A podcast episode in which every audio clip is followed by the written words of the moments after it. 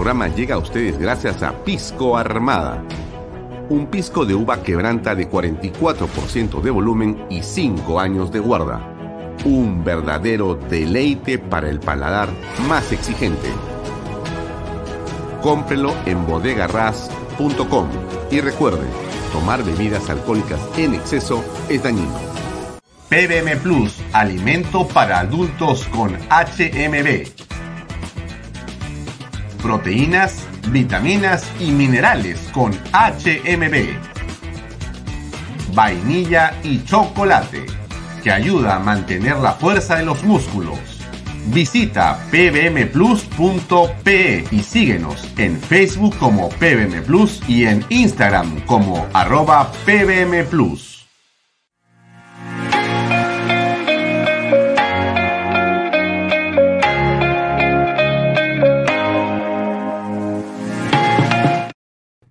Tal amigos? ¿Cómo están? Muy buenas tardes.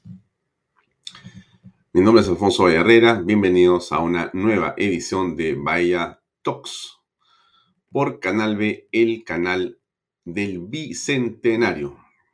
Hoy nos puede ver como siempre por aquí, por mis redes sociales. Estamos en YouTube, en Instagram, en Facebook, etcétera, etcétera, etcétera. Estamos también en las redes sociales de Canal B, estamos en la página web de Canal B, estamos saliendo en directo por las redes sociales de Expreso y nos pueden ver, por supuesto, por las redes sociales o por eh, PBO Radio el día, el día domingo. Bien, ¿cómo les va? ¿Cómo está el frío? Realmente el frío es impresionante, ¿no? Hoy día había un poco más de sol en Lima, pero estas noches son pero tremendas, ¿ah? Tenga cuidado, abríguese bien. Hoy hemos tenido en Canal B en el bloque estelar que comenzó a las 2 y 45 de la tarde, nosotros estamos repitiendo, como yo le comenté desde el día lunes, estamos repitiendo esta entrevista del señor eh, presidente de la República, Pedro Castillo. La estamos repitiendo porque nos parece muy importante que usted la vea, que usted la este, escuche y que usted escuche al presidente sobre las cosas que él expresa, su punto de vista, nosotros consideramos que em, la deuda con em, la opinión pública se mantiene aún. O sea, nosotros creemos que en realidad esa entrevista eh, no eh, resuelve el problema de la atención a la prensa, ¿no? Porque sentarse en el canal del Estado a las 8 de la mañana de un día domingo eh, para, digamos, no responder a las preguntas que deberían habérsele repreguntado o con más, eh, digamos, insistencia y atención, habérsele eh, formulado al presidente de la República. Yo creo que Pedro Castillo, eh, evidentemente, vamos a pensar de la siguiente manera, ¿no? Mal asesorado, mal asesorado, o yo diría muy mal asesorado, considera que la prensa que no lo molesta, no lo incomoda, es la que le conviene. Em, yo creo que si él eh, siente, si él siente que es inocente, si él em, sostiene que no tiene nada que ver después de todas las comprobaciones que se están viendo, creo que lo que mejor podría hacer Pedro Castillo es convocar a los periodistas que son más incómodos para él, sentarlos frente a él donde sea y responder una hora o dos horas de preguntas. Si él no tiene ningún problema porque se siente inocente, eh, usted lo va a ver en las cámaras, ¿no es cierto? Porque la televisión, los medios desnudan a las personas. O sea que acá, frente a, una cámara de internet, yo tengo una encima de mi computadora, frente a un celular, frente a una cámara de televisión en un set, no hay nada que hacer. Ahí no hay piruetas. Si no hay libretos y lo que eh, podría pretender el presidente es mantener la verdad o su verdad, bueno, creo que sería una estupenda, digamos, ejercicio que lo ayudaría a él a disipar las dudas. Pero si él continúa eh, haciendo este malabar, solamente las incrementa. O sea que todos tenemos sobre él una pregunta gigantesca sobre si en realidad es culpable o no. Eh, aquí creemos que tiene mucho que responder el presidente de la República. Lo hemos dicho en innumerables cantidades de oportunidades y hemos, creo que, probado bastante bien la manera como miente el presidente. Lo digo con todo respeto, por si acaso. No estoy tratando de calumniar a nadie, estoy diciendo las cosas que el presidente ha dicho que eh, él mismo se ha encargado de después decir lo contrario. Em, bien, ahora hemos tenido también la repetición de una entrevista con la doctora Rosa Barta que hicimos el 10 eh, de eh, agosto del 2020. Estas entrevistas de archivo político eh, a nosotros nos parecen muy interesantes porque escuchar a cualquiera de las personas que hemos entrevistado o cuyos contenidos estamos colocando en una perspectiva de hace dos años o anterior inclusive, como el caso de Castañeda Locio, la entrevista creo que tiene como nueve o diez, eh, y vamos a poner otras más en los siguientes días, eh, es importante porque usted analiza cómo era que se estaba, digamos, escuchando, pensando o reflexionando en torno a los temas en ese momento. Y eso es bueno compararlo con el ahora. Esa distancia de tiempo, eh, ¿no? Es muy interesante. Algunas personas ya no están, como el doctor Castañeda Locio, que en paz descanse. Otras personas están presentes y tienen otros roles en la política. Pero ¿cómo se, expresaban? ¿Qué pensaban en ese momento? Hemos tenido personas que decían que iban a ser candidatos bajo ninguna circunstancia. Acuérdese usted, ¿eh? no vamos a ser candidatos presidenciales bajo ninguna circunstancia. Y después han sido candidatos presidenciales. En fin, no me quedo en archivo político porque ya pues tampoco quiero eh, estacionarme ahí hoy día, ¿no? Pero, pero entre usted a la página web de Canal B y busca archivo político, haga clic ahí y va a encontrar eh, varios contenidos. Hemos puesto eh, varias entrevistas de las que ya han salido. Déjenme ver cuáles son. Le voy a, le voy a, a decir cuáles son exactamente para que usted se pueda orientar. A ver le doy clic archivo político y voy a ver, está eh, del 15 de junio del... No, acá hay un error en la fecha. Sí, sí, sí, sí, sí, sí, sí, sí. Bueno, miren, esta, estos archivos eh, son muy, muy antiguos, ¿no? Tienen dos años en promedio. Están poniendo aquí las fechas de emisión. Pero adentro, en el archivo mismo, hay un cuadrito donde sale la fecha en que fue hecha la entrevista. Estos son 2020. Está, por ejemplo, Rafael Santos, que era candidato en ese momento presidencial. Miklos Lucas, un estupendo, un estupendo analista, un profesional de primer nivel. Queremos tenerlo pronto a, a, por acá. La doctora Marta Chávez, este, está Nidia Vilches, muy interesante. Ella se estaba lanzando a la candidatura presidencial del APRA.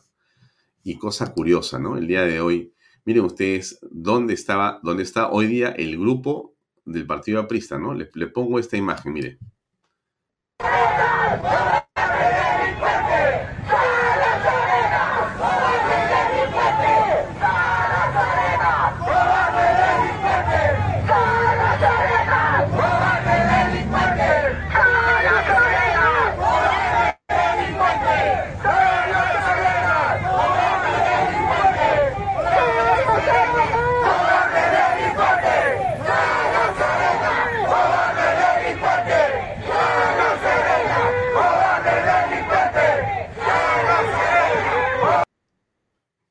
qué le dicen eso a Salas Arenas? Estaba Jorge el Castillo ahí, he visto a Mónica Yaya, quizá haya estado la doctora Vilches, no, no, no, no tengo idea. Pero evidentemente lo que comentó ayer en el programa eh, César Combina es de una gravedad enorme. Pero no ha pasado nada. Y Nidia Vilches era candidata presidencial en ese momento. ¿Se acuerda usted? Y mire cómo Salas Arenas la sacó a ella porque se demoraron unos minutos o unas horas, o porque el sistema no cargó. Al PPC lo sacaron de la elección completamente a la lista de congresistas, porque no cargó el sistema. Después, el Poder Judicial le dio la razón que había sido ilegal esa exclusión, pero le pasó a los partidos. ¿Acaso el Jurado Nacional de Elecciones movió un minuto? ¿no? Dijo, son, este, es un proceso que ya comenzó, tiene preclusiones, ¿no es cierto? Se van cerrando las etapas y no hay nada que hacer. Usted no puede mover una fecha, ni un milímetro. Pero ayer el Jurado de Elecciones decidió moverlo, porque no se han inscrito, esto aparentemente, pero lo ha comentado y lo ha comprobado, César combina con lo que comentó ayer acá, no se han inscrito eh, los eh, candidatos del el lapicito y de los partidos que están, digamos, cercanos en el corazón del lapicito. Todos esos candidatos no estaban inscritos y con este salvavidas de última hora del JNE se van a poder inscribir. Entonces, esto a todas luces ya configura una, digamos, acción que parece fraudulenta. No es simplemente un deseo de ayudar, porque ¿por qué el jurado nacional de elecciones tiene criterios tan distintos en procesos que están tan cercanos? Hace menos de un año decía de ninguna manera. Ahora sí, no hay ningún problema. ¿Por qué de ninguna manera hace un año y medio y por qué sí, sin ningún problema ahora? ¿Qué, ¿Cuál es la diferencia? Si son dos votaciones iguales para elegir por votación universal en ese momento eran congresistas, ahora son eh, alcaldes y gobernadores.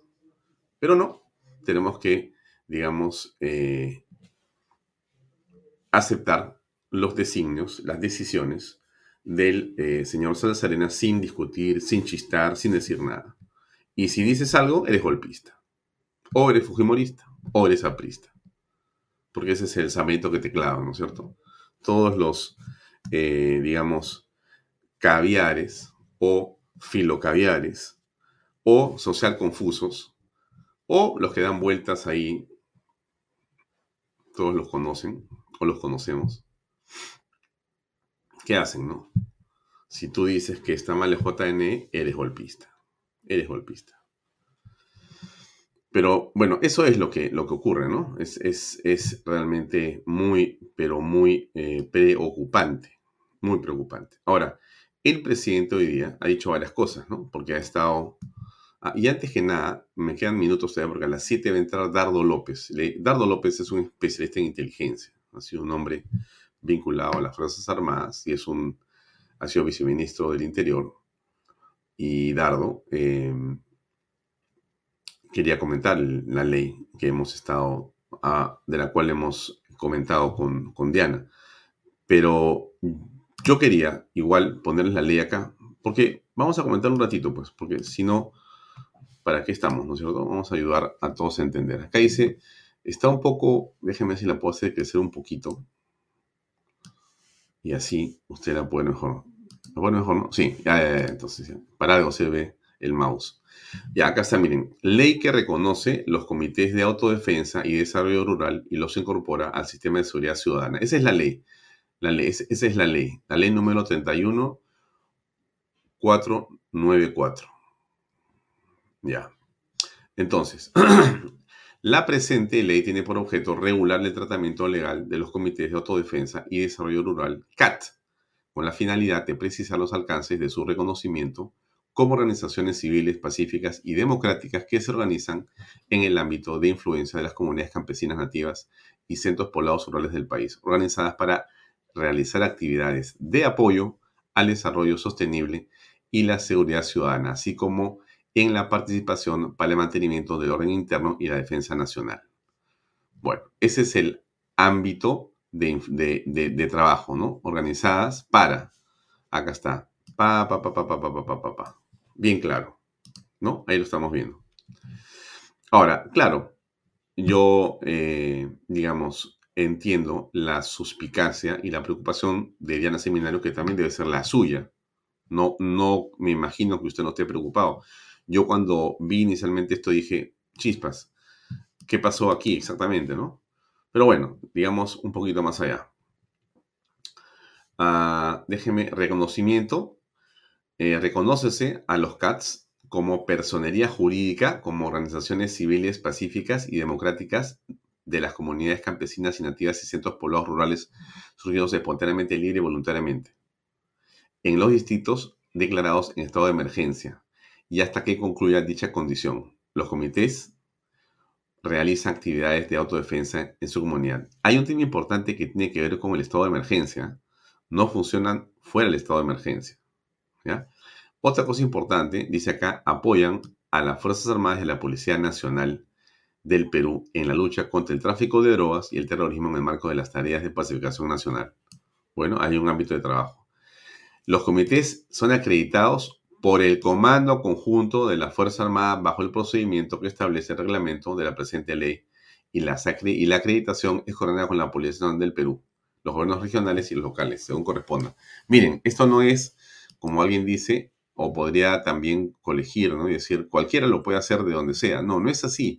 Miren, es se acredita ante el Comando Conjunto de las Fuerzas Armadas bajo el procedimiento que establece el reglamento de la presente ley. La acreditación es coordinada con la Policía Nacional del Perú, los gobiernos regionales, locales, según corresponda. Eso me parece que le pone un marco.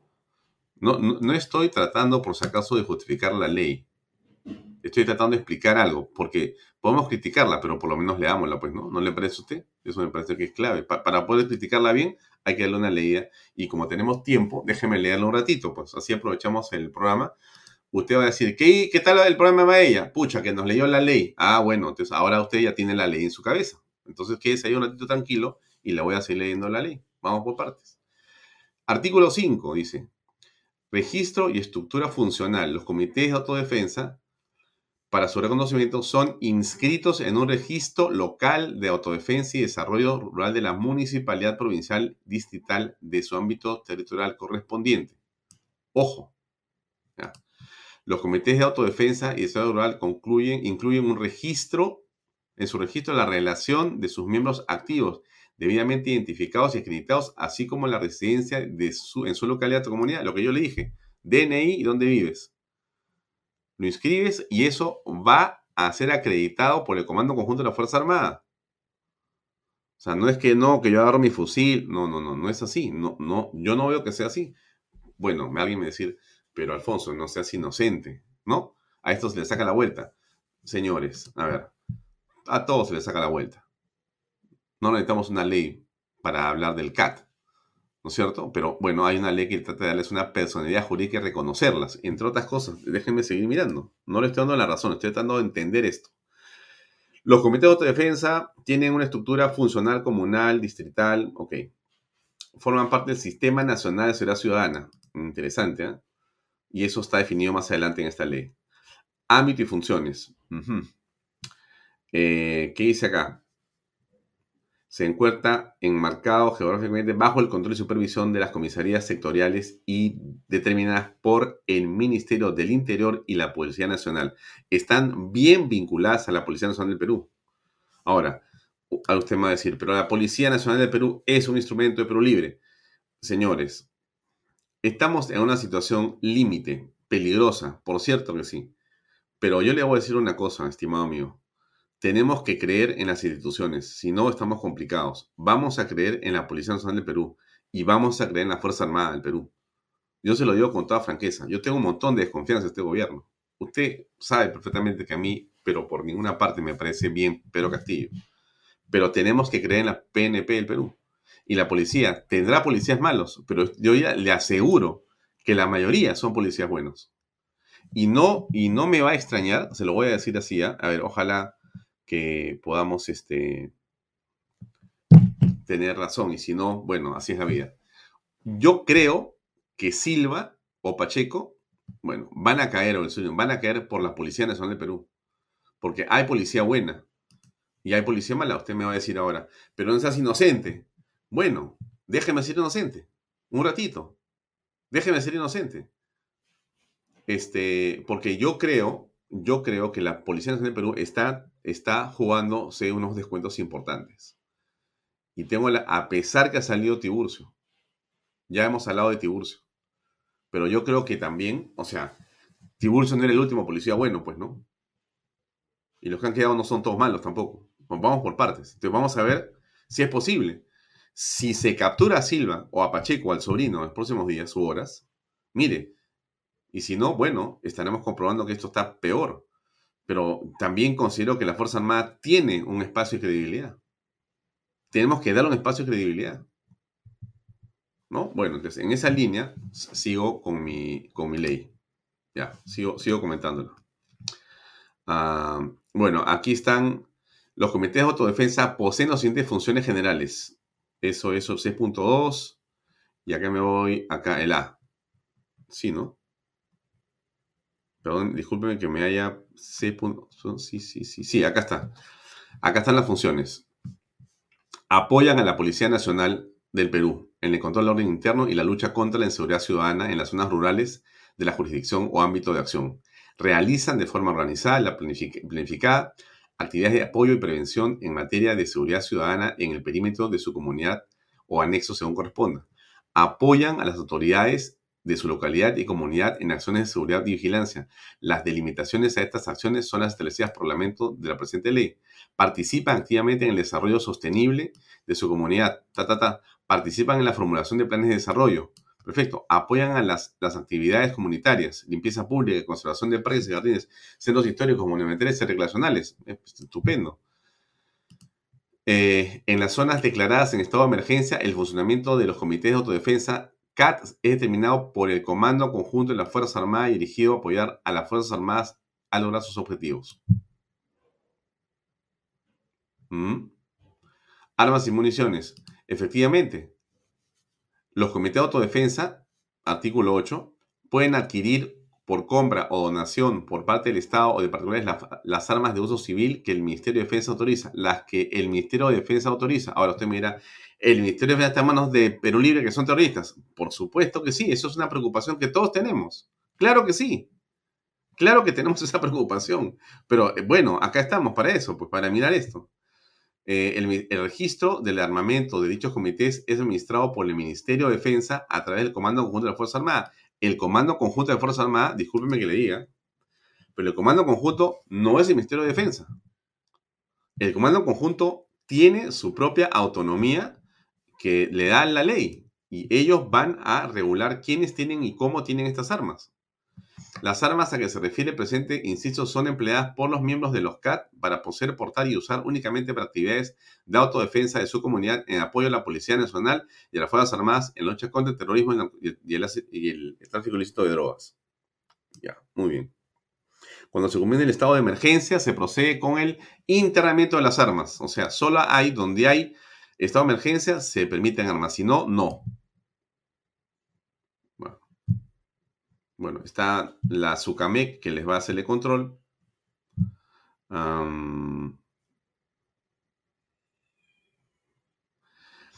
en las zonas no declaradas en estado de emergencia, el uso de las armas de los miembros de los CAT en su condición de apoyo a la Policía Nacional de Pueblo de Fuerza Armada se encuentra sujeta a las reglas que establece el reglamento de la presente ley de acuerdo con las circunstancias del estado de emergencia o el estado de derecho en que participan los CAT. Okay. Hay una serie de este, digamos, parámetros, ¿no?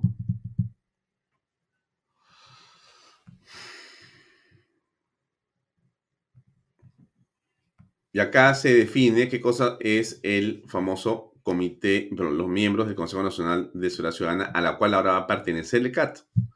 Y tiene que ver con todas estas instituciones. Hasta los bomberos están ahí metidos. Ya. ¿Esto santifica a los CAT? No santifica nada. Señores, estamos en un país evidentemente lleno de suspicacias y con razones. Todos desconfiamos, por supuesto que desconfiamos. Desconfiamos del vecino, vamos a desconfiar de un CAT, por supuesto que sí. Pero, pero con eso, insisto, no estoy diciendo que qué buena, qué buena, que entonces con esto todo está resuelto. No, hay preocupación. Y tanto es así que le he dicho a Dardo López que acaba de entrar que me venga a contar exactamente ¿Qué es lo que en su opinión, él es un especialista en inteligencia, qué es lo que en su opinión preocupa de esta ley? Dardo, ya te vi. Buenas noches. Alfonso, buenas noches. ¿Cómo estás? Dardo, por favor. He leído la ley.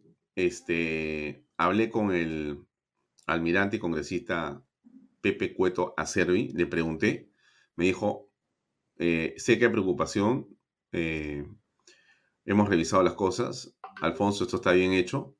En todo caso, este, puedo ir al programa para explicarlo en otro momento, porque estoy ahorita en el pleno, ¿no? No puedo llamar lo que venga. Pero hay mucha preocupación. Diana Seminario ha tenido su programa y ha dicho todas las cosas que le preocupan a ella. Cree que esto es ilegal, inconstitucional y que este es el principio de armar, eh, digamos, a unas milicias contra el Estado de Derecho, que en paralelamente al Estado de Derecho o a la Fuerza Armada. Bien, dicho esto, por favor, tú eres el que conoces este tema mucho más, Dardo. Yo soy un opinólogo. ¿Qué piensas? Es gravísimo. Es la partida de función de la democracia y el inicio de una dictadura. Todas las dictaduras fascistas y socialistas del siglo XX empezaron creando legalmente grupos paramilitares para atemorizar a sus adversarios. Este mecanismo que han perfeccionado los iraníes y han aplicado en Venezuela y en otros sitios es el que están eh, impulsando acá con una complicidad involuntaria del Congreso. No se han percatado, aparentemente, al menos algunos, otros puede ser que lo hagan con convicción, pero algunos congresistas que conocemos, que no son muchos, pero son personas eh, decentes e intelectualmente sólidas, no se han percatado de lo que les ha, el contrabando, el, eh, que, se, han metido del torpedo bajo la línea de flotación que le han metido a, la democracia con esta norma. ¿Por qué? Me explico. Primero, esta norma que es abiertamente inconstitucional, puesto que otorga facultades policiales, facultades que la Constitución reserva para la policía, a grupos de civiles armados que no están bajo control, ni capacitación, ni supervisión policial ni militar, ni están bajo eh, eh, el, Código de Justicia Militar. Y que además, como no tienen preparación, porque no tienen por qué tenerla, no conocen los límites legales de, de lo que les han entregado, se van a sentir capaces de usar las armas para lo que ellos crean conveniente. Eso es grave. En segundo lugar, eh, la, nuestra constitución permite la reunión pacífica de ciudadanos sin armas, no con armas. La constitución peruana no faculta agrupar grupos de, a, armar grupos de vigilantes o de paramilitares o de mercenarios o milicias. Esto es inconstitucional. Cuando en la norma se especifica que los gobiernos regionales y municipales y otras personas pueden financiarlos, está configurando lo que para Naciones Unidas se, denomina mercenarios. Y esto está prohibido por la Carta de Naciones Unidas y es gravísimo. Está permitiendo que un cacique local arme la gente para sus fines. Se imaginan a Cerrón, que ha sido gobernador regional, armando el Comité de Autodefensa de Junín con armas donadas por las milicias bolivarianas total pueden recibirlas. Entrenados a la fuerza, obligatoriamente por la Fuerza Madre, por la policía, sin control de ninguna especie. Es gravísimo. Ah, eh, quienes creen que esto, que, que, que, han puesto los, los, los, candados, han puesto cintas de, de frágiles, no han puesto ningún candado. Porque para empezar, la denominación no tiene nada que ver. Las cosas son lo que son y no lo que se denomina. decir que son los comités de defensa y no las rulas campesinas son la... Me cambio nombre, pues. ¿Qué nombre quieres que me ponga hoy día? Es como la chompa que te puedes quitar o poner. Segundo, ¿quién va a registrarlos? El comando conjunto. Ok. ¿Quién nombra presidente del comando conjunto? El presidente de la República.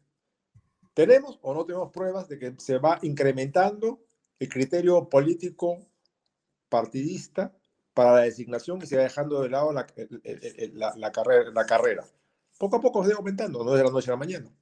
O sea, ellos sacaron, desde la época humana hasta ahora se ha ido limpiando para que los que entren por lo menos no estorben o se alineen fácilmente. Ya, ya vimos la foto el día del golpe de Estado de Vizcarra con los comandantes generales sonrientes en la mesa. Ah, ellos pretenden decir que, que, nos engañaron, no es así, es imposible. O sea, no, no, no, llegas a comandante general de un instituto siendo tonto, pues, entonces no te, no te va a engañar, sabes perfectamente el, lo que significó esa foto. Entonces, el uso político de la Fuerza Armada es posible y es más que posible en estos regímenes. Es altamente probable. Siguiente tema. Pensar que solo se va a hacer en zona de emergencia. ¿Quién define la zona de emergencia? El gobierno. Es decir, Pedro Castillo decide qué área del país está de emergencia y en qué área permite o estimula que grupos de civiles cumplan funciones paramilitares de milicias de la revolución. Es el método iraní que se implantó en Venezuela con el éxito. Y claro, son inteligentes, pues se adecúan a cada país y le ponen el nombre y lo disfrazan y se lo venden bien bonito, bien, bien edulcorado, pero es la misma porquería. Eso es gravísimo. Y a nadie, para nadie eh, que conozca el interior del país, es ajeno de la realidad contemporánea de las rondas campesinas y la Junta de Autodefensa. fueron magnífica herramienta para derrotar militarmente a Sendero Luminoso y al MRTA. Los dos grupos comunistas terroristas de, esos años fueron derrotados con, una, con el papel, con una ayuda importantísima de ellos. Pero han pasado 30 años. Y esos 30 años, así como han penetrado los comunistas y los delincuentes, otras entidades del gobierno, han penetrado también las instituciones. Y hoy día, los comités de autodefensa y las rondas campesinas son el brazo armado, son la, guardia pretoriana de los eh, eh, caciques de las organizaciones de narcotraficantes o de extorsionadores o de contrabandistas de cada zona. Entonces, ¿qué estás haciendo? Dándole patente de corso y armas y municiones y una protección legal a un grupo que solo responde al que le pague, porque todo el mundo trabaja para que le pague. Mm. Pues si no, no te paga. Entonces, si le va a pagar al alcalde, le paga el gobernador o, o cualquier otro, eso van a trabajar para que le paga. Entrenados por la Fuerza Armada y por la policía, con armas y municiones donadas por la Fuerza Armada y la policía, porque son las únicas entes, los únicos entes estatales que están facultados a poseer armas. El Ministerio de Agricultura, el Ministerio de Educación no puede tener armas. Tiene que contratar a una empresa de seguridad para que lo cuide o pedir que la policía lo cuide. No puede tener armas del Ministerio como existía antiguamente. Por lo tanto, están aceptando que además venga, por ejemplo, el, la, la, milicia bolivariana y le done armas a el gobierno regional de Puno, por decir un nombre. Y es un particular que está donándole armas. Que va a ser pagado por un... Pero esta ley ya se publicó, ¿no? ¿Perdón? Esta ley está en vigencia. Se ha publicado el día de hoy, por lo tanto, entra en vigencia a partir del día de mañana. En Perú las leyes entran en vigencia a partir del día siguiente de su publicación. Mm. Aquí hay, hay, dos salidas. O el Congreso se, se, eh, se percata del error que ha cometido y deroga la ley, o una denuncia de inconstitucionalidad lleva a la declaración de inconstitucionalidad y derogación de la ley. Antes de que pasen el, la vergüenza de que venga Naciones Unidas y diga, señor, su ley viola la Carta de Naciones Unidas, porque es usted eh, facultando la formación de grupos de mercenarios. Y eso es gravísimo. Bueno, este, a mí me parece que necesitamos tener una opinión de quienes han firmado esta ley. Eh, ¿Tú sabes si esto ha sido promovido por el gobierno o si ha sido promovido por alguien, eh, no sé, de otro partido o de qué partidos? Te mentiría, no, no me, ha sorprendido la publicación hoy día, no lo he estado siguiendo. Lo que pasa es que como todos he estado atrapado en la dinámica grande, con las barbaridades del gobierno día a día, con los procesos de, eh, para destituir con toda justicia a Dina Boluarte y a Pedro Castillo, y no me he puesto a, estudiar la dinámica cotidiana del Congreso, no me he dado cuenta quién ha presentado esto, ni quién, quién lo ha impulsado, ni cómo, cómo puede ser el proceso. Lo he visto ya publicado. Mm. Bien, ¿tú no crees que los candados que permiten que sea la Fuerza Armada, que están registrados con DNI, que se conoce dónde viven las personas. Nada de eso puede ser, digamos, suficiente para poder mantener una legislación como esta y más bien puede servir para sacarle la vuelta y hacer lo que tú estás señalando. No hay manera de controlarlo. Es que no hay tal candado. El único candado es cuando tú lo dejas a la institución y lo limitas. Si la policía hace esto, las Fuerzas Armadas hacen esto otro. Y nadie puede asumir la función policial. Acá le estás arrebatando funciones a la policía, se está entregando a un grupo de personas sin ningún criterio de selección, ni, ni, preparación, ni entrenamiento, ni de control. Gravísimo. Y eh, no, hay ningún candado, como, como, te digo, ¿por qué? Porque eh, sí, se puede aplicar solo en las zonas declaradas en excepción. ¿Quién declara una zona de excepción? El presidente de la República. ¿Quién es el presidente? Pedro Castillo. ¿Cómo se comporta Pedro Castillo? Mm. Ya lo vemos. Claro, declarar en, en, en, excepción la zona que él crea que políticamente le conviene declarar. Mm, en la es el que, el, que, el, que, los califica el jefe de mando conjunto. No lo hace, lo saca y pone a otro. Porque lo va a hacer. Ya lo ha hecho varias veces. Saca al jefe de mando conjunto, pone a otro y el otro dice, bueno, tú o me aceptas tú o te vas y viene otro. Lo, lo puede seguir cambiando hasta que encuentre uno, si no es el primero, que acepte la declaración. Ministerio de Defensa es un funcionario político del gobierno, por lo tanto tampoco es ninguna garantía. No hay ningún candado, ninguno, cero. Encima hay una, hay una, una discriminación inaceptable. Cualquier ciudadano que sea eh, adquirir un arma de fuego tiene que tramitar su licencia, lo cual está bien, sacar su tarjeta europea. La ley dice, no, tienes que darle facilidades al rondero. O sea, es, una, es un ciudadano, eh, ciudadano, con más derechos que los demás ciudadanos, al cual a su cámara está obligado a darle facilidades. O sea, si el tipo no sabe usar el arma, no importa. Si no da capacidad, no importa darle facilidades para obtenerla. Es gravísimo. Y además, además, a ver, ¿quién los va a controlar? A ver, ¿de qué tamaño la Fuerza Armada? ¿De qué tamaño es el Perú?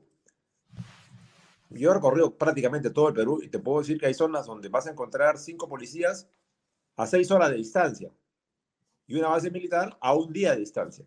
Mm. Pero hay una ronda campesina o un comité de autodefensa. ¿Quién lo controla? ¿Por satélite? ¿Por celular? ¿Quién le va a decir a esa persona lo que puede hacer y lo que no puede hacer? Te van a decir, yo soy autoridad. Y autoridad o lo que me da la gana. Si lo estamos viendo con los alcaldes, lo estamos viendo con, con, las autoridades políticas que no tienen idea de, de, los límites legales de su función. Ahora, te, lo, te, lo, planteo al revés. Déjame, déjame ser pues abogado del diablo, si no va a ser aburrida la conversación. Te lo planteo al revés. Escucho un poco lejos, Alfonso. Aló, ¿me escuchas? ¿Me escuchas? Sí. ¿Me escuchas? Ya. Te lo planteo de otra manera, este Dardo. ¿Qué pasa si esta ley permite que más bien la sociedad pueda armarse para defenderse de Sendero, de los lapicitos. Y las CAT se defienden de los ronderos.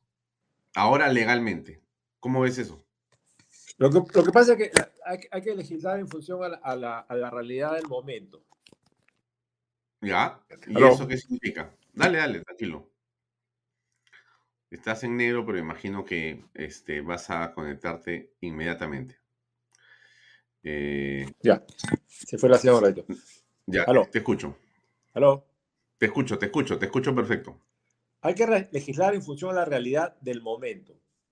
Entonces, si bien es cierto, las rondas campesinas y los comités de autodefensa fueron muy útiles hace 20 o 30 años para derrotar militarmente a Sendero, estas han involucionado negativamente porque han sido cooptadas por organizaciones de narcotráfico, el terrorismo y por las bandas de extorsionadores que extorsionan a la actividad minera legal y a la actividad. Por lo tanto, tenemos eh, eh, eh, una organización distinta a la que existió hace 20 o 30 años.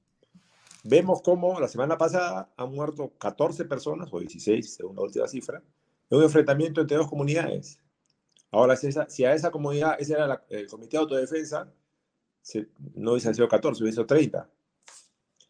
Entonces, el, tema es muy, muy grave. No, se puede legislar en función a, una, a una sociedad ideal, sino una sociedad real sobre lo que existe en este momento. Y lo que existe es rondas campesinas y comités de autodefensa que vienen abusando sistemáticamente de la población, violando sus derechos humanos. No van a dejar de hacerlo por una declaración que le diga no pueden violarlos, mm. a los cuales no se les puede controlar. No veo si, lo que se quería era realmente incorporarlos en el sistema de defensa, la, razón te dice incorpóralos al, a, la estructura policial o castrense. Es decir, genera una figura, una categoría adicional, hoy ya tenemos oficiales, suboficiales y tropa. Ok, genera una variedad de tropa que no sea el conscripto que hace uno, dos o tres años seguidos, sino alguien que, que, que entra en equipo, esto ya ha pasado en otras partes de la historia. Eh, eh, en, otros países se han formado en épocas de delincuencia, se ha reclutado a la población, y se les, pero se les incorporaba a la fuerza policial, a la fuerza armada, bajo el mando de un oficial o de un suboficial. No se lo puede dejar sin, sin, sin control alguno, y menos bajo el mando de una autoridad política que, que aplica lo que a ella le corresponde. Mm. Sí, pues eh, todo hace indicar eh,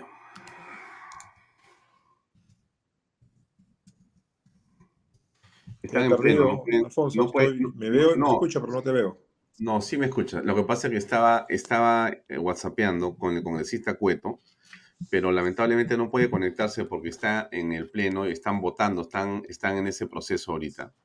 No puede conectarse en este momento, no, no voy a poder entrevistarlo. Me gustaría recoger su opinión, ¿no? Porque él me ha dicho que no es exactamente lo que parece. Entonces, bueno, tú has dado, eh, y Diana también, opiniones. El tema es muy, muy grave. Yo no sé cómo se les ha pasado a los congresistas. Muy grave, es muy grave. Es muy grave. no hay, como digo, los candados que dicen.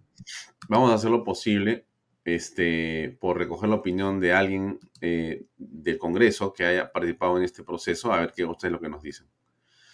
Bueno, eh, Dardo, te agradezco mucho. Eh, tú siempre es un gusto escucharte y nos has ayudado en este esfuerzo de análisis. Bien, amigos, ahora toca salir de este tema y regresar al programa. Y estamos con nuestro segundo invitado, que es el doctor Wilber Medina. Wilber, ¿cómo estás? Buenas noches. ¿Cómo estás, Alfonso? Buenas noches. ¿Cómo te va?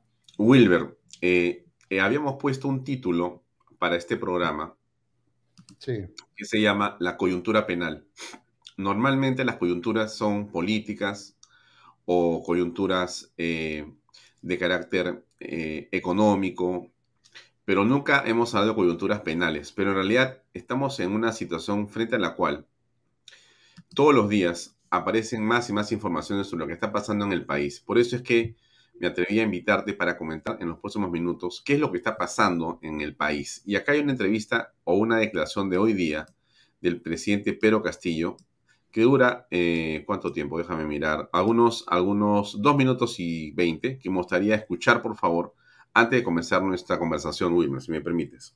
Claro que sí. serie de investigaciones. Estoy sometido a una serie de, de, algunas investigaciones y acusaciones también. Asistiré a todas, iré a todas, porque de eso se trata. Dar la cara en donde, donde nos tienen que llamar. Porque muchas veces, hoy en día, lejos de agendar los grandes problemas que tiene este país, hoy lo que nos quieren hacer ver ante el país y ante el mundo, que somos uno más del montón.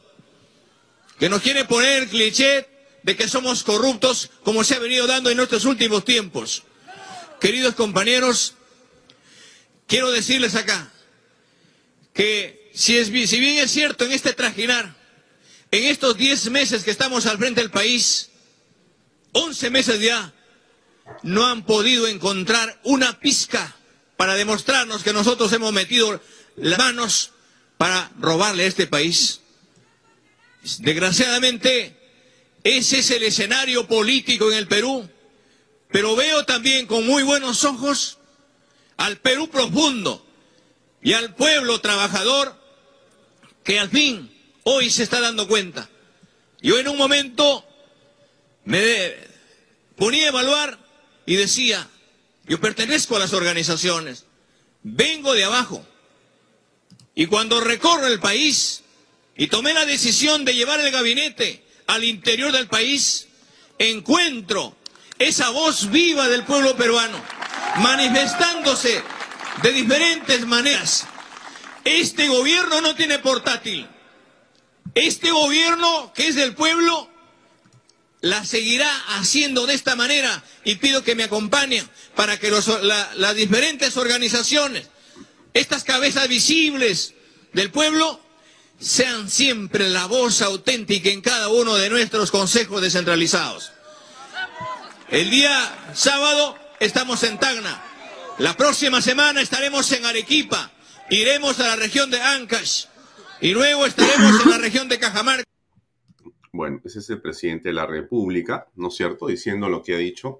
Y esta es la eh, primera página de Expreso, que es muy parecida a la primera página de varias publicaciones distintas el día de hoy.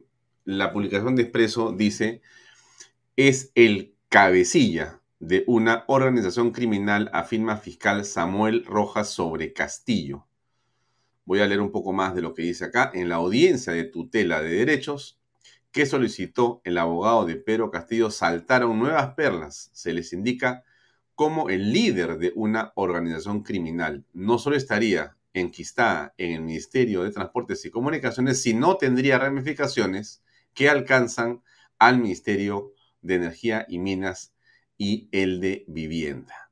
Se comprueba los dichos tanto por Calelín López por Samir Villaverde y por otros eh, candidatos a ser colaboradores eficaces y la fiscalía está corroborando que las cosas sí concuerdan. Entonces, yo te pregunto, Wilber Medina, para comenzar esta conversación, ¿qué opinas sobre este tema? Bueno, en principio, yo creo que en poco tiempo Pedro Castillo va a terminar preso en una cárcel de alta seguridad. Todas las, las evidencias apuntan a que ha incurrido en graves delitos desde colusión, cohecho, organización criminal, y eso tiene un destino, la cárcel.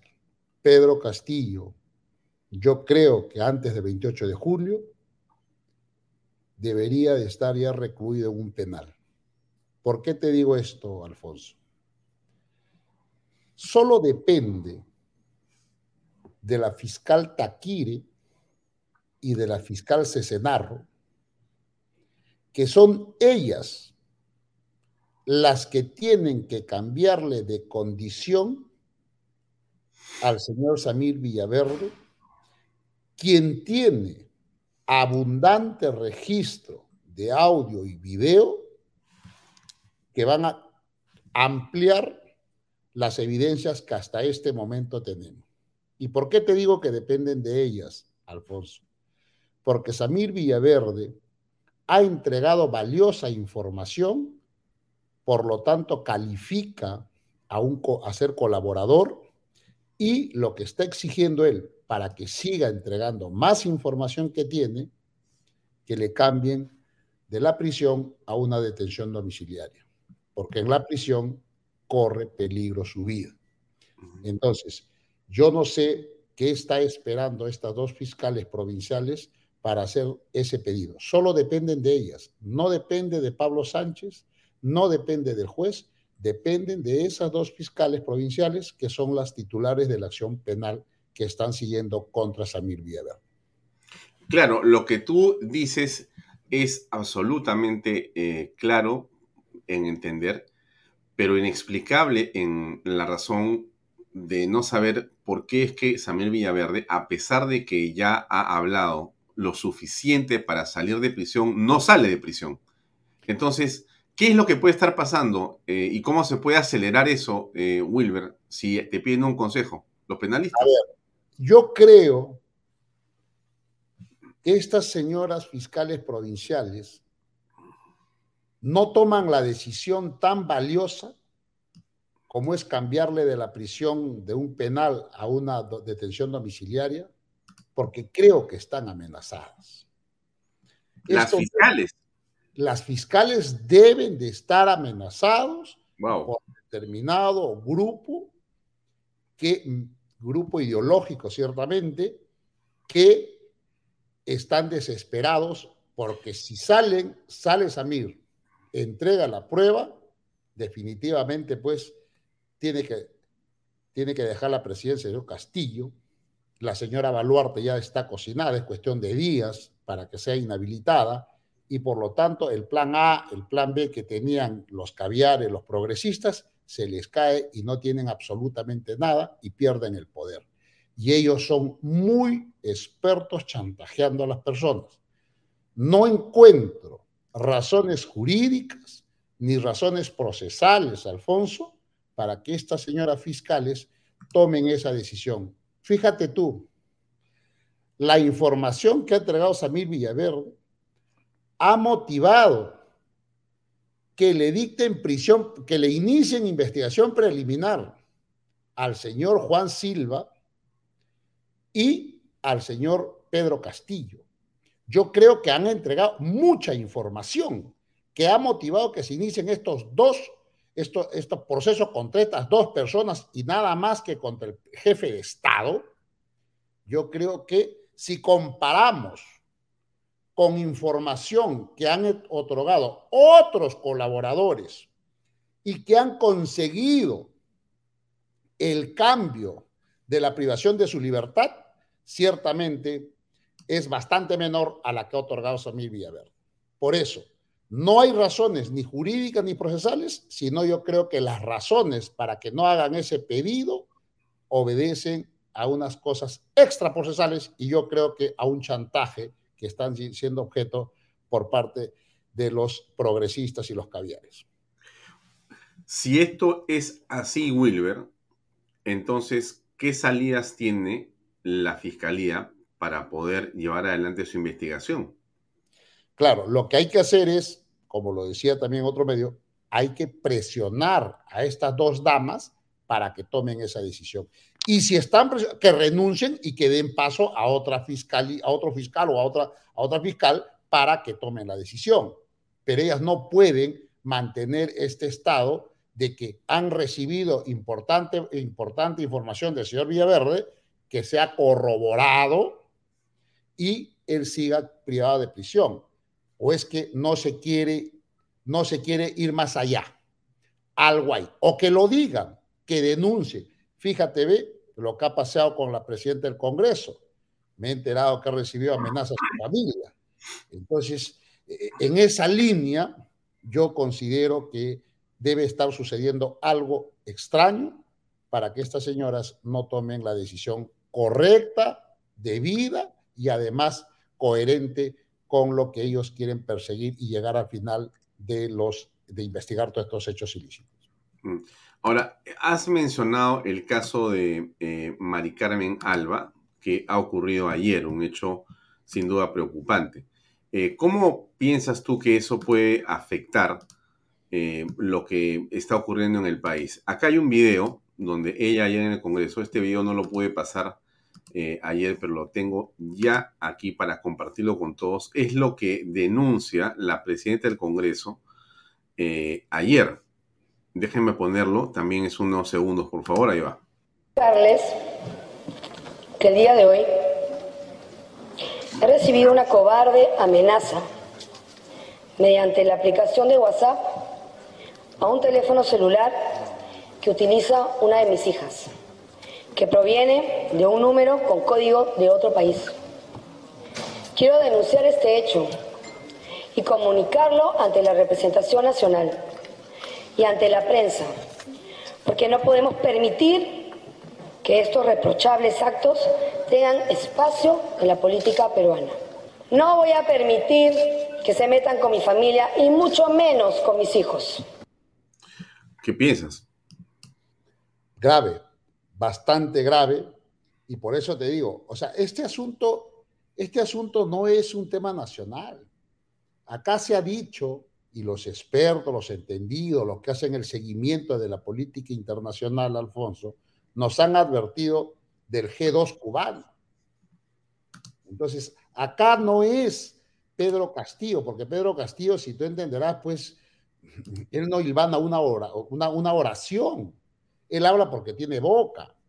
Detrás de él hay toda una, una organización muy bien planificada, porque lo que quieren es capturar al país, al Perú, para convertirlo, pues, y aplicar sus políticas socialistas, estas políticas que ciertamente nada más que generan hambruna, pobreza y muerte de, los ciudadanos, ¿no?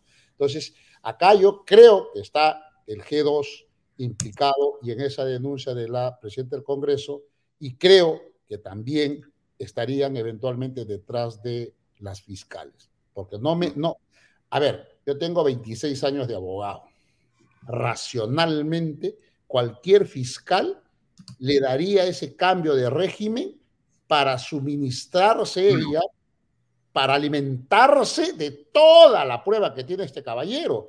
Porque este caballero no es cualquier persona, es un experto en seguridad que les ha suministrado, conforme se escucha en el audio a Juan Silva, los equipos, los iPhones, los celulares, las camionetas, y estas tenían, tenían micros, escuchas, Y este caballero tiene amplia información hasta donde yo he podido conversar con la gente que ha tenido contacto. Entonces, lo racional es hacerle ese cambio y de una vez que suelte toda la información. Entonces yo creo que acá está, forma parte de esa amenaza a la presidenta del Congreso, también esta señora fiscales. No hay mm. otra explicación, Alfonso. Ahora, me gustaría, eh, en, este, en este proceso de búsqueda y captura de los sospechosos, la policía ha venido haciendo un trabajo, pero que aparentemente no ha dado los resultados que se esperan, ¿correcto? Eh, digamos eh, con claridad que algo ha ocurrido de lo más eh, extraño, porque finalmente han allanado hasta cinco inmuebles para encontrar al señor Silva, pero no logran ubicarlo. Y lo que ha sido realmente anecdótico, por decirlo de la manera más suave posible, es que fueron a un lugar equivocado o sea, entraron a otro inmueble en Ventanilla y no al que, o en el que supuestamente estaba el señor Silva. Bien, eh, ¿qué te parece lo que está pasando con la Policía Nacional en esta perspectiva? A ver, en principio, antes de responder esta pregunta, yo quiero decirte lo siguiente, analizar lo anterior. Yo creo que acá deben de ser procesados por encubrimiento personal el ministro del Interior y los altos jefes de la Policía Nacional a cargo de realizar, de ejecutar esta, este seguimiento y este obice que había pedido el fiscal Pablo Sánchez. Es delito contra la Administración de Justicia y en la modalidad de encubrimiento personal facilitar la fuga de una persona. Y además, cuando es uno funcionario público, esta pena es mucho más grave, que van hasta los 10 años de pena privativa. Entonces, yo no sé qué hace el Congreso, que de una vez debe formular la denuncia contra el ministro y ciertamente procesarlo y destituirlo e inhabilitarlo. Y además, luego, el fiscal de la Nación también, porque la orden que ha dado Pablo Sánchez ha sido burlada de la manera más vil con todas las evidencias que nos han mostrado. Ahora, en cuanto a la persecución y estos allanamientos que se han dado, y que creo que se han encontrado en uno de ellos el pasaporte. Yo quiero ir más allá, Alfonso. Yo creo que lo han encontrado eh, y lo han dejado ir nuevamente, y para que no queda que, las, que estos allanamientos o estas diligencias eran un fracaso, dijeron, bueno, pues vamos a decir que hemos encontrado el pasaporte, para dar la sensación de que estarían cerca y que están trabajando. No lo van a capturar, salvo que oficiales a cargo de estos grupos de élite actúen con independencia. Porque si van a la policía, nuestra policía es muy bien capacitada. Si lo dejan trabajar sin intromisión del ministro del Interior, lo van a capturar en un día.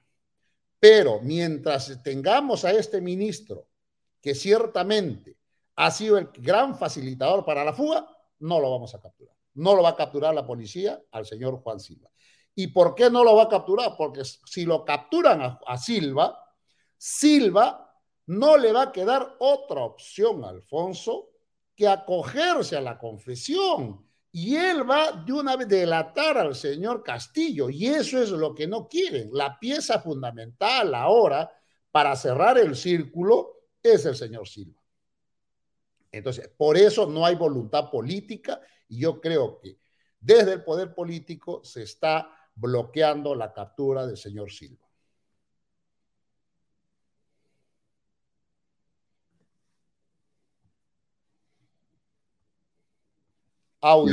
Ahora sí. ¿Cómo se puede avanzar en las investigaciones teniendo la sospecha cada día más creciente o más intensa de que el presidente Castillo es el hombre orquesta de esta organización criminal? ¿Cómo, cómo se puede avanzar?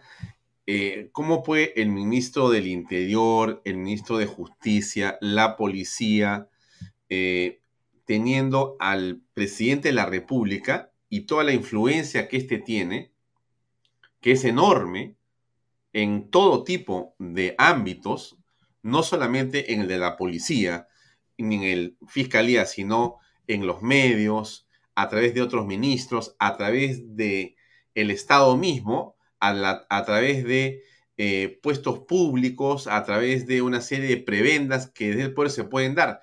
¿Cómo se puede tener tantas sospechas sobre el presidente de la República, siendo él, según lo que dice el cabecilla? ¿Cómo se puede avanzar hacia una investigación? Esto es prácticamente, no sé, imposible, Willer, por momentos.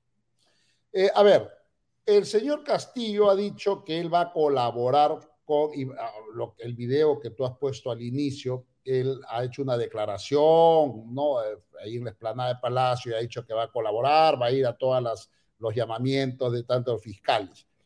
Pero eso no, no, hay, no hay coherencia con lo que hace el abogado, porque el abogado lo que está planteando es que no se le investiga a él, recurriendo pues a una interpretación singular del 117 de la Constitución, que nada de lo que sostiene su defensa prevé el artículo 117, lo que establece es que no se le puede acusar, que es una cosa muy diferente. Estamos en etapas iniciales, incipientes de una investigación y de un proceso penal.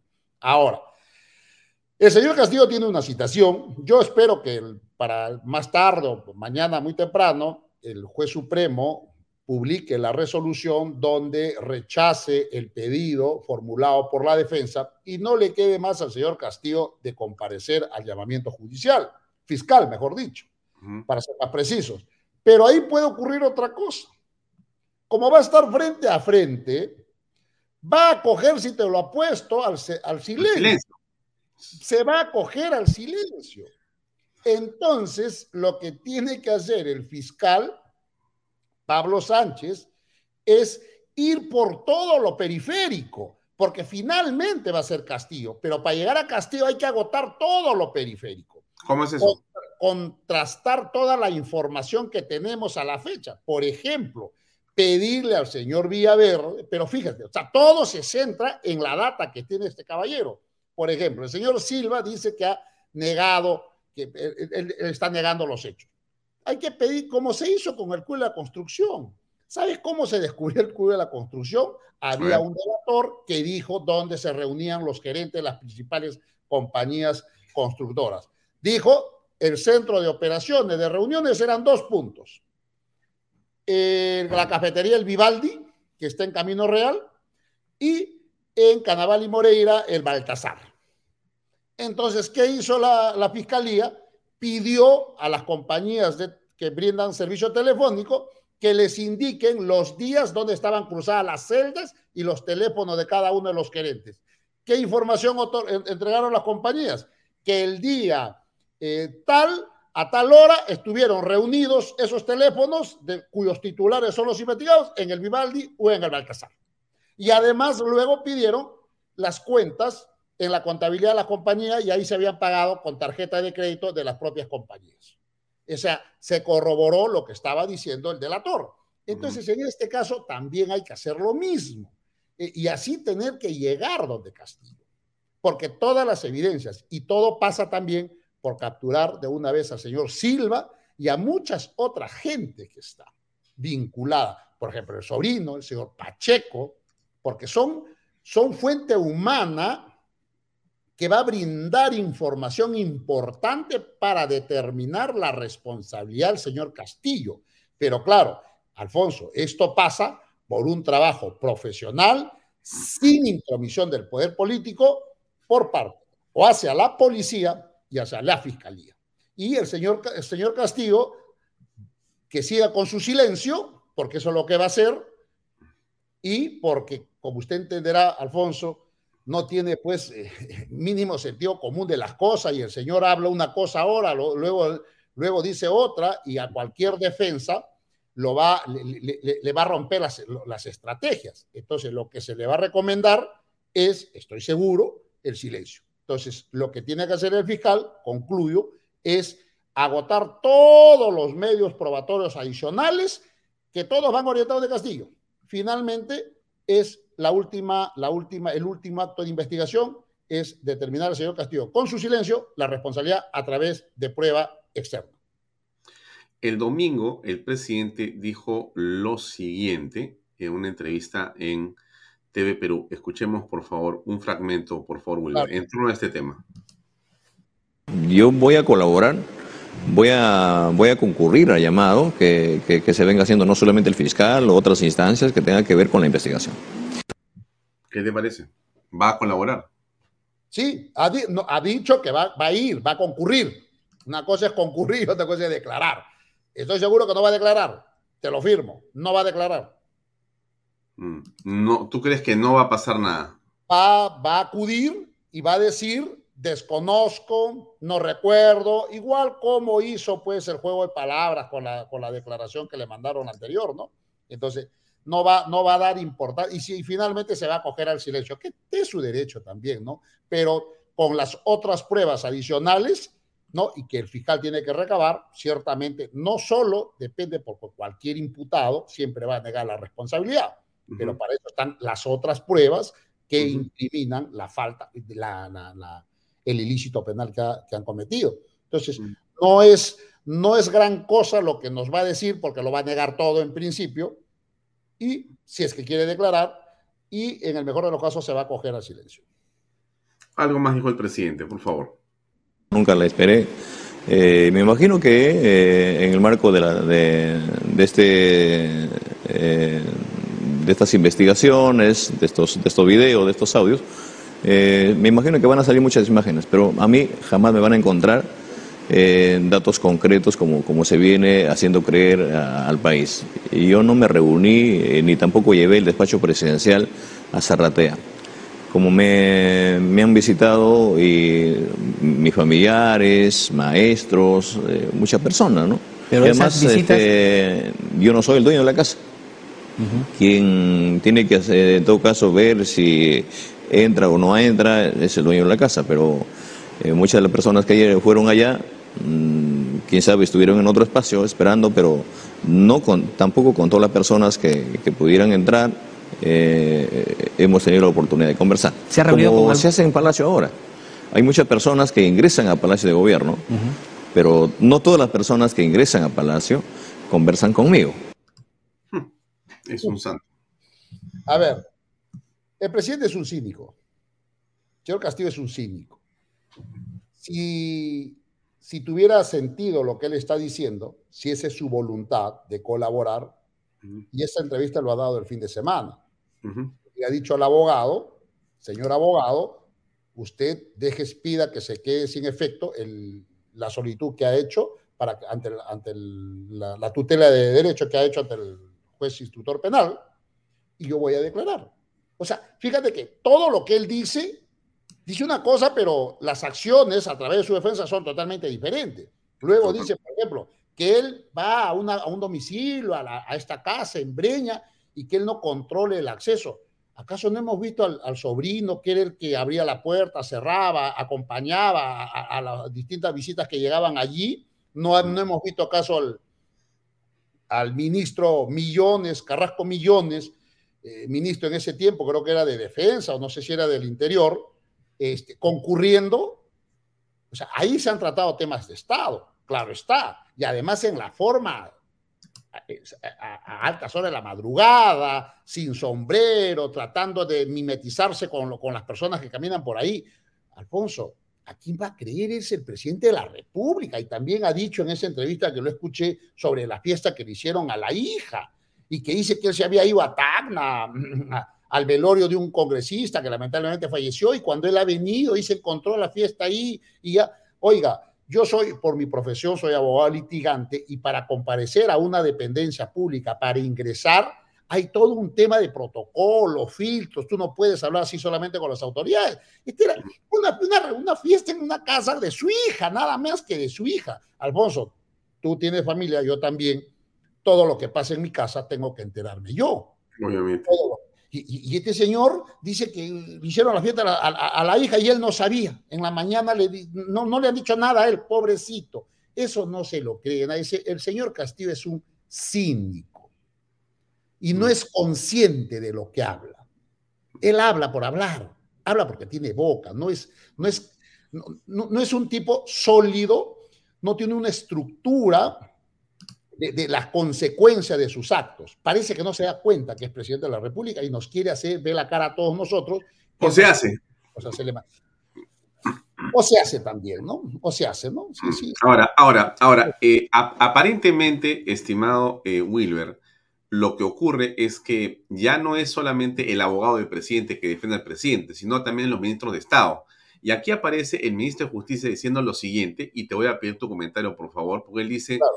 mmm, periodistas que muestren algún tipo de información de la fiscalía van a ir presos. A ver, escuchemos. Ceros, ¿sí? Ese sería un delito y lo va claro, a hacer pero, en el ¿Y cómo van a distinguir este dolosamente Claro. si puede ser una fuente para un periodista o para un medio de La comunicación? pregunta El- está, el la pregunta periodistas se va a ver está, el sistema de justicia tiene que ver con porque sus funcionarios reserven la investigación a efecto que ésta no se desnaturalice. ¿sí? Los periodistas, he dicho, tienen sus propias fuentes y sus propios medios. Sin embargo, cuando se hace con fines de obstruir o obstaculizar o desnaturalizar el desarrollo de la investigación, creo que resulta pertinente que se tengan que establecer no solo mecanismos de control, de fiscalización, sino también punitivos cuando esta información llega a manos de terceros con esa finalidad. ¿Punitivo se refiere a años de cárcel de repente para, el- para un servidor judicial o, al que Ah, se le acuse de esto? ¿Cárcel para ellos? Por supuesto, no efectiva, pero sí hay la propuesta de una pena suspendida, porque ¿De cuántos años? Eh, la propuesta está entre de dos a tres años de pena suspendida. ¿Qué te parece? lamentable y rechazar porque es una clara mordaza a la prensa. Ese es el objetivo. Ese es el objetivo. No hay nada que regular sobre el particular. Particularmente te digo, todas las investigaciones tienen el carácter de reservado, Ajá. pero los periodistas, utilizando eh, su capacidad y sus unidades de investigación, muchas veces acceden y ellos tienen un derecho que es no revelar la fuente, porque justamente de eso se nutre eh, la libertad de, expresión, la libertad de prensa. Entonces, acá es una mordaza indirecta que se le quiere hacer a la prensa a efecto de que el señor Philly no sí, porque ellos se, sienten dolidos, no siga difundiendo los videos, porque además recuerda que lo que ha dicho, lo que ha dicho Pedro Castillo, porque el presidente no me gusta llamarlo, el señor Castillo ha dicho que van a venir más audios. Él ya se está curando en salud. Entonces, como van a venir más audios, entonces ahora hay que crear una figura penal para que no difundan ningún medio de comunicación. A ver, ¿usted cree, Alfonso, que si no es por esta difusión de estas evidencias que se ha hecho a través de Willax, el señor Pablo Sánchez se hubiera visto forzado a iniciar la investigación? Imposible. No, pues. Imposible. la prensa difundiendo esta información muy sensible ciertamente provoca que forzar la inactividad de muchos funcionarios que tienen el control de la investigación. Es lo que ha ocurrido. Y lo que está pasando es, bueno, como va a venir más, hay que prohibirlas, ya está. Y nadie se va a enterar de nada y por lo tanto de eso quieren curarse en salud. Es un- Ahora, Wi- Wi- Wilber, tú tienes mucha experiencia, has hablado de más de un cuarto de siglo de trabajo profesional, pero yo te quiero preguntar si tú has visto o recuerdas en anterioridad una situación como esta, frente a la cual eh, no es un escándalo, ¿no? O sea, no es, no es que en el gobierno hay un escándalo, no es que el escándalo es el gobierno. O sea, o sea, no es que hubo un ministro que fue y tomó una decisión o inclusive quiso robar, ya, y se le vio, y se le, y se, y se le separó, y por lo tanto, ya, ¿no? Sale el ministro y, digamos, se compone de alguna manera el gabinete o avanza el gobierno en una, en una dirección distinta. Aquí es la cabeza, pero también todos los ministros de Estado que juegan en paralelo para cubrir al presidente. Otra vez te digo, no es la defensa de su abogado, es la defensa colegiada de los ministros de Estado con respecto al presidente de la República. Y todo lo que se hace va en esa dirección, junto con una parte del Congreso de la República. Entonces estamos frente a un hecho que no es el de un... Eh, o sea, no parece un tema sencillo, es súper complejo este asunto. O, no, ¿O no es así? Yo exagero. Pero por supuesto, nunca antes en la historia, me parece, la República se ha visto que el problema sea el, presidente de la República. Él es el, el, señor que está andando y haciendo actos criminales todos los días y se ha visto, se ha visto descubierto. A ver, el fiscal de la Nación ha iniciado una investigación y lo ha puesto por escrito que él encabeza una organización criminal. Yo eh, eh, en, en clases explico a los alumnos y, trato de recordar porque muchos son jóvenes, mira, Alfonso, lo que pasó el 2000, el 2000 fue una cosa mucho menor a todo lo que estamos viendo con el señor Castillo. Me refiero al, al video Curi Montesinos. Allí Canal N propaló un video donde se ve a un asesor no formal del señor Fujimori entregándole dinero a un congresista Mm, de la oposición, se supone, porque era, acuérdate, del partido de Toledo, no era el Fujimorismo, le entregaba dinero. Y ese hecho, Alfonso, fue suficiente para que el presidente Fujimori tomara las siguientes decisiones. Acortó su mandato, convocó a elecciones, aprovechó un viaje a Brunei, un viaje de Estado que le autoriza el Congreso, y luego de esa ceremonia se va y renuncia por fax. Y fíjese, facilitó la transición, porque se había dado cuenta que lo que había ocurrido era grave. Hoy, no lo que, eso lo que ha pasado no es ni el 10% de lo que está pasando hoy. Al señor, al secretario general le han encontrado 20 mil dólares en el baño de Palacio. A ver, su, su ministro estrella, porque no hay que olvidar que Silva no ha sido un ministro cualesquiera, ha sido un ministro que ha sobrevivido, creo que, hasta cuatro gabinetes. Entonces, es el que más ha durado en la era Castillo. Era un, era un ministro, por decir, consentido. Ahora, este señor se le escucha hablando de, recibir dinero para el señor Montesi, eh, para el señor eh, Castillo Falta poco que salga ese, ese, ese, ese, ese audio donde él se escucha decir que efectivamente ese dinero va a ser entregado, parte del dinero que recibe va a ser entregado al señor Castillo. Entonces, y todo apunta a que el señor Castillo es el jefe de una organización criminal, pero nada de eso nos hace escandalizar. Estamos lamentablemente en el Perú normalizando los actos criminales. Ya no sé ¿Qué cosa más quieren? Seguramente si le están, sale un video entregándole plata, van a decir, ah, cualquier pretexto para no hacer nada. Yo llamo la atención a todas esas personas que se decían que era la, la, la, juventud del bicentenario y no sé qué, ¿no? Que, que salieron contra el señor Merino. ¿Por qué no salen y se escandalizan? Y los medios de comunicación se ven forzados a sacar o a rebotar las noticias importantes que Willax Televisión viene últimamente difundiendo.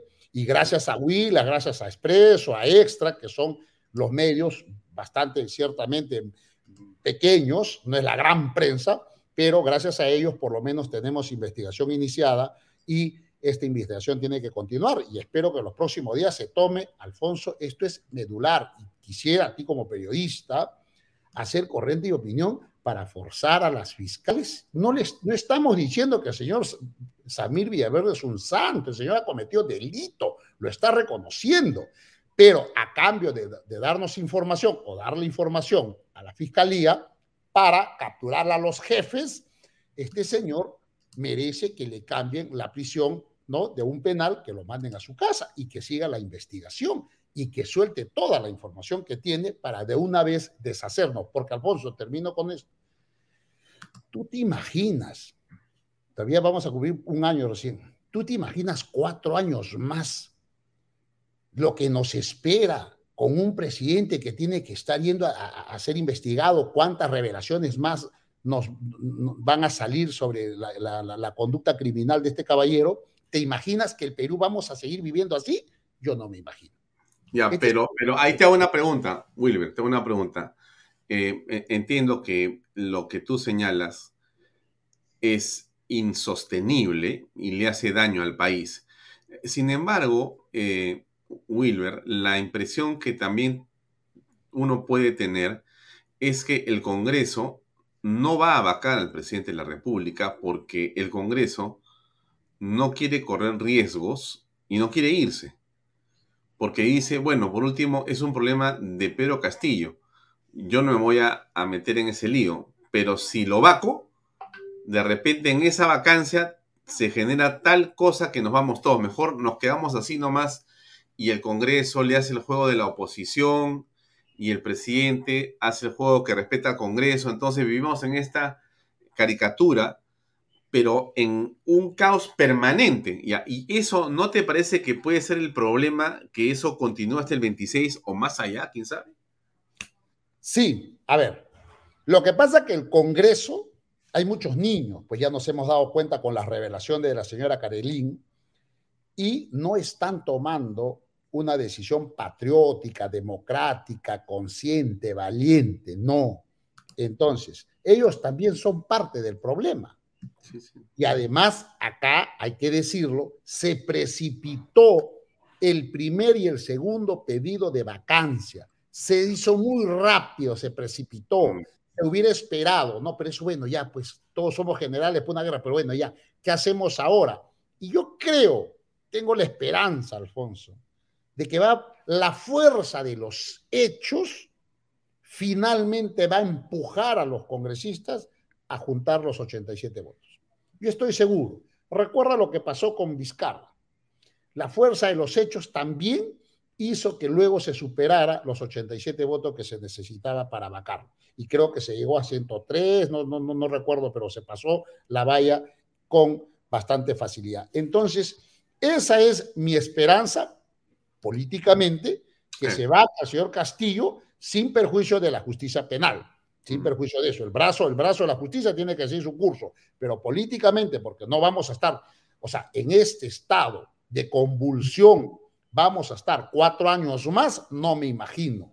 Entonces yo creo que el Congreso debería, a ver, mira, pero y todo pasa por Samir. Le dan libertad a Samir, no libertad, lo llevan a su casa. Llevan a su casa, salen las evidencias, la fuerza de los hechos. ¿Qué va a hacer? Los niños tendrán que convertirse en, adultos y tendrán que votar en contra de, perdón, a favor de la vacancia. Yo creo que esa es todavía una La última, la última es esta, ¿no? Pero Castillo ha advertido que habrán sorpresas en el mensaje de 28 de julio. ¿Alguna idea de lo que puede pasar? No, no, no va a ser absolutamente ninguna. Recuerdas tú, yo me he quedado asombrado, pues este caballero habla cualquier cosa. Acuérdate de la segunda reforma agraria, que no, dijeron que va a pasar la segunda reforma agraria. ¿Qué cosa es segunda reforma agraria? No hay nada, ni una norma.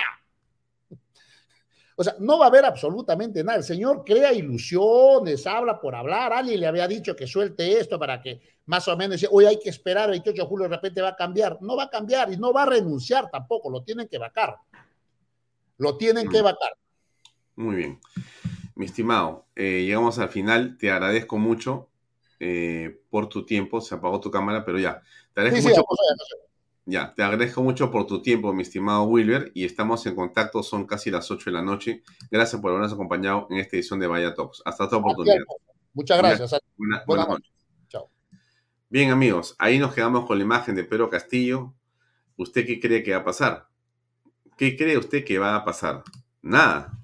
Bueno, esperemos que por el bien de Dios las cosas vayan a mejorar al punto que todos queremos. Eh, efectivamente, César, mientras tanto vamos a llegar al año desastrosamente. Impresionante, ¿no? Miren, estamos ya entrando al final de junio y ya julio está en la puerta y ya cumplimos un año del, sombrero, ¿no? Cuando estábamos comenzando el gobierno de Pedro Castillo, a las primeras semanas o meses, uno o dos, dijimos, esto no dura, pues no llega a octubre. En octubre ya, de todas maneras, a noviembre máximo. Mire dónde estamos. Mire el daño que le han hecho al país. ¿No? Bueno, vamos a ver pues qué cosa pasa. Sigamos avanzando. Mañana nos vemos, como siempre, aquí en Bahía Tenemos un invitado mañana, por si acaso. Es un ex fiscal muy interesante va a ser la conversación. Gracias. Buenas noches. Este programa llega a ustedes gracias a Pisco Armada. Un pisco de uva quebranta de 44% de volumen y 5 años de guarda. Un verdadero deleite para el paladar más exigente. Cómprelo en bodegarras.com y recuerde, tomar bebidas alcohólicas en exceso es dañino. PBM Plus, alimento para adultos con HMB. Proteínas, vitaminas y minerales con HMB. Vainilla y chocolate, que ayuda a mantener la fuerza de los músculos. Visita pbmplus.pe y síguenos en Facebook como PBM Plus y en Instagram como arroba pbmplus.